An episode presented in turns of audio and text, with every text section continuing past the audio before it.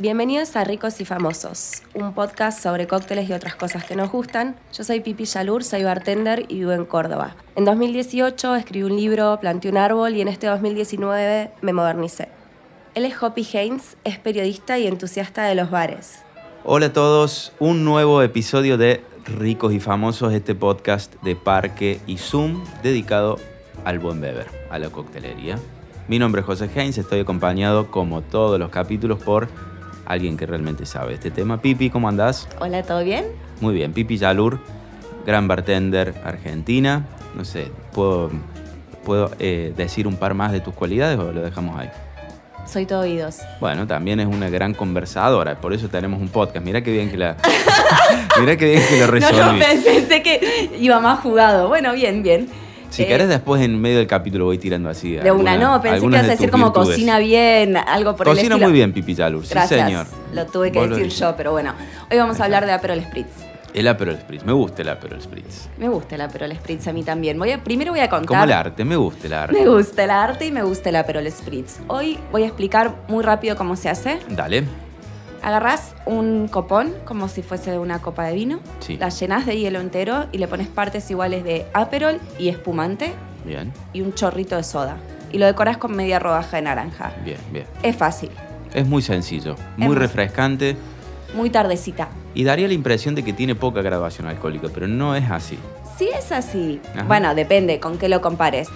El Aperol em, es un aperitivo, es de la zona de Venecia, existe hace mucho tiempo, desde 1919, y se comunica mucho como el aperitivo de baja graduación alcohólica porque tiene 11% de alcohol. Ah, pensé que tenía más. Sí, pero em, obviamente lo estás mezclando con espumante que también tiene un poco de alcohol, a fin de cuentas termina teniendo 6-7% de alcohol, ponele, eh, que es súper razonable para la tardecita, me parece muy bien eso. ¿Para la tardecita o para la media mañana, no? brunch, sí. Claro, para el brunch. De hecho, no se toma mucho con el brunch. Sí, se toma con el brunch. Pipi, recién decías que fue creada en el año 1919, es decir, que está cumpliendo sus 100 primeros años. Sí la bebida. La bebida. Ah, el Aperol. sí.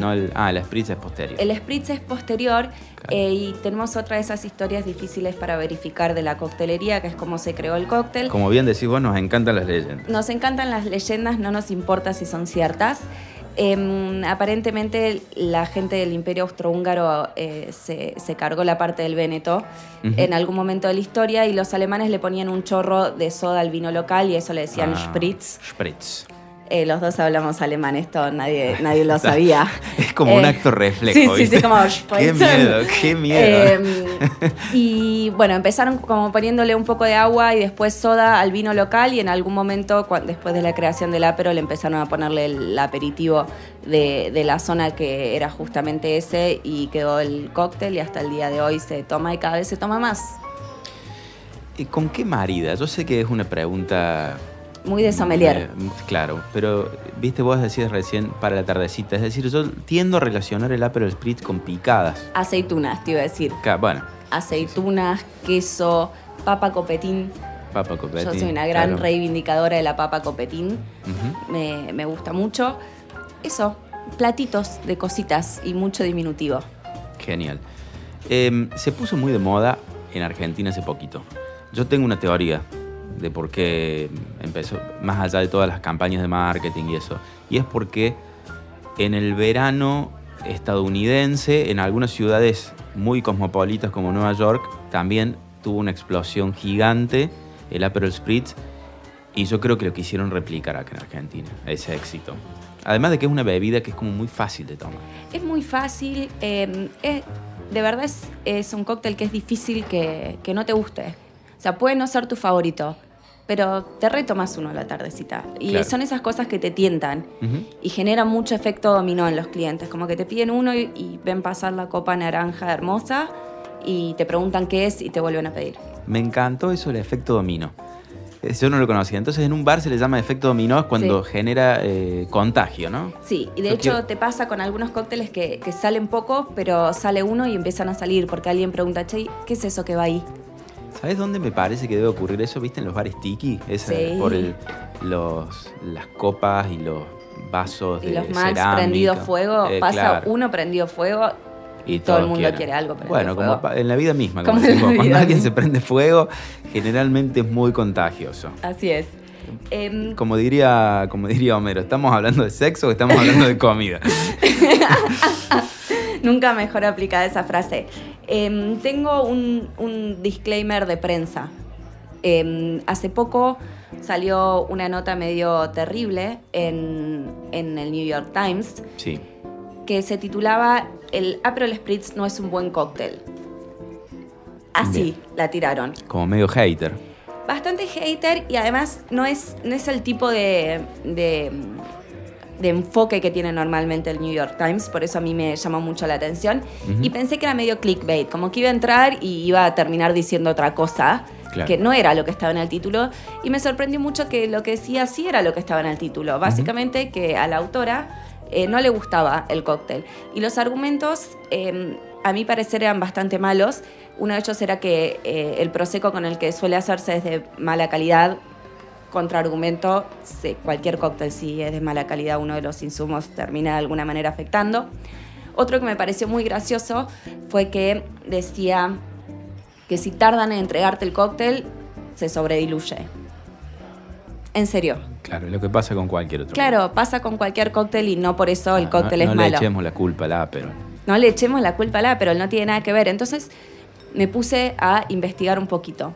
Y la chica que lo escribió em, es de ascendencia francesa y escribió un cóctel que se llama Cocktail Hour The French Way. Eso, perdón, escribió un... Eh, un libro, perdón. Ah, un libro, bien. Un libro que se llama Aperitif Cocktail Hour The French Way Ah, una ultranacionalista. Eh, claro, eso fue, fue como guerra entre países al final. Yo no entendía qué, era lo que había pasado, qué había detrás de eso. Si vos mirabas las otras notas que habían salido sobre el Spritz en el mismo medio, y eran todas como la fiebre del Spritz en Nueva York, que costa a costa, los atardeceres, bla, bla, bla, y de repente tenías esa bomba. Y claro, yo le quiero decir, si usted está escuchando, señora, que algunos de nosotros no queremos tomar pastiza a la tardecita.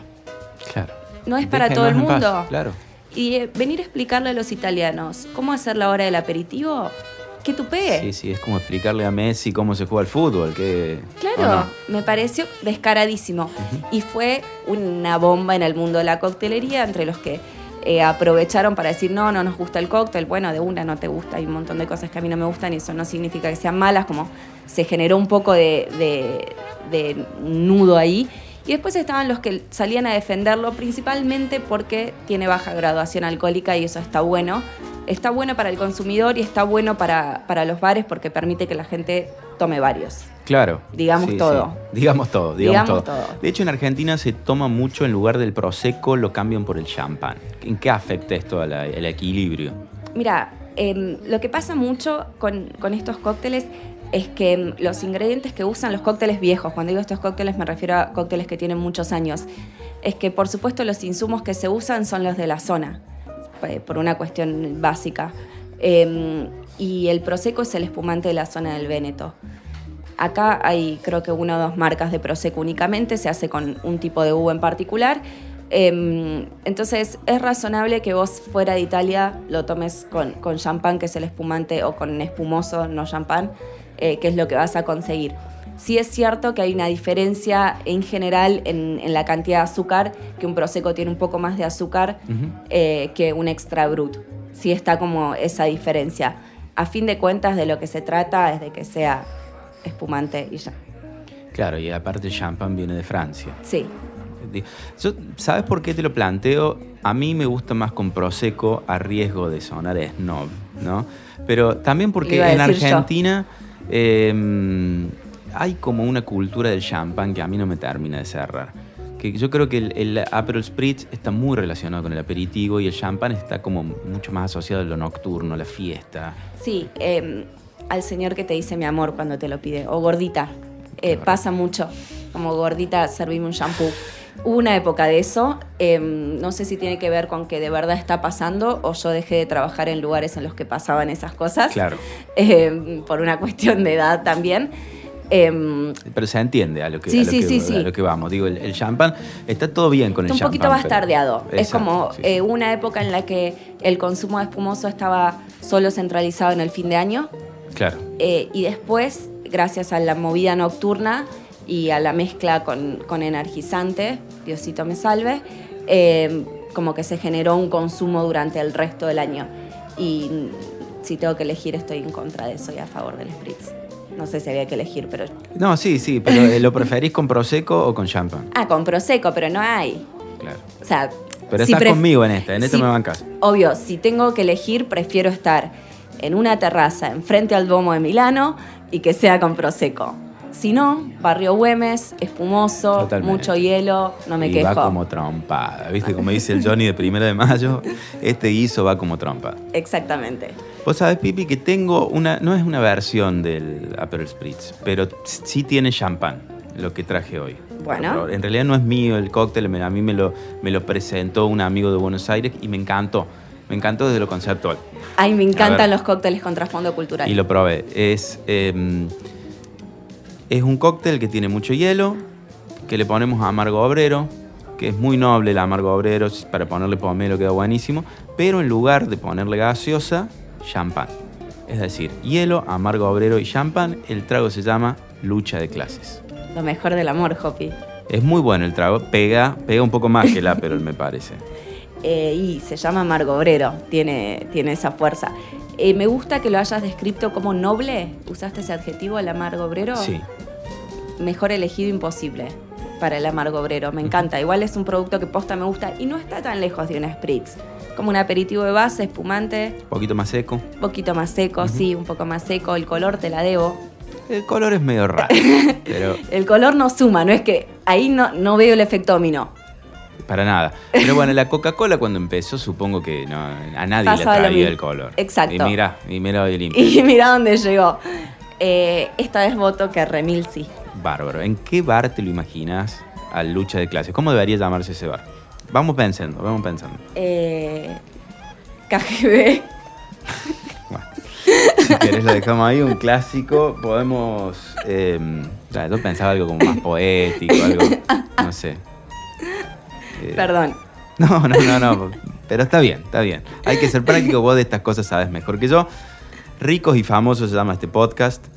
Como siempre agradecemos a los amigos de Parque y a los amigos de Zoom que nos prestan sus instalaciones, nos escuchan en Spotify, en cualquier aplicación de, podcast, inclusive la aplicación misma de Zoom en parquepodcast.com.